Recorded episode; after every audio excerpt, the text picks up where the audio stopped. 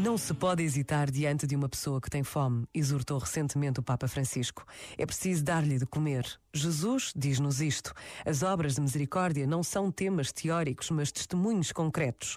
Obrigam a arregaçar as mangas para aliviar o sofrimento. A nós, portanto, é pedido que permaneçamos vigilantes como sentinelas para que não aconteça que, diante das pobrezas produzidas pela cultura do bem-estar, o olhar dos cristãos se turve e se torne incapaz de ver o essencial. Este momento está disponível em podcast no site e na app.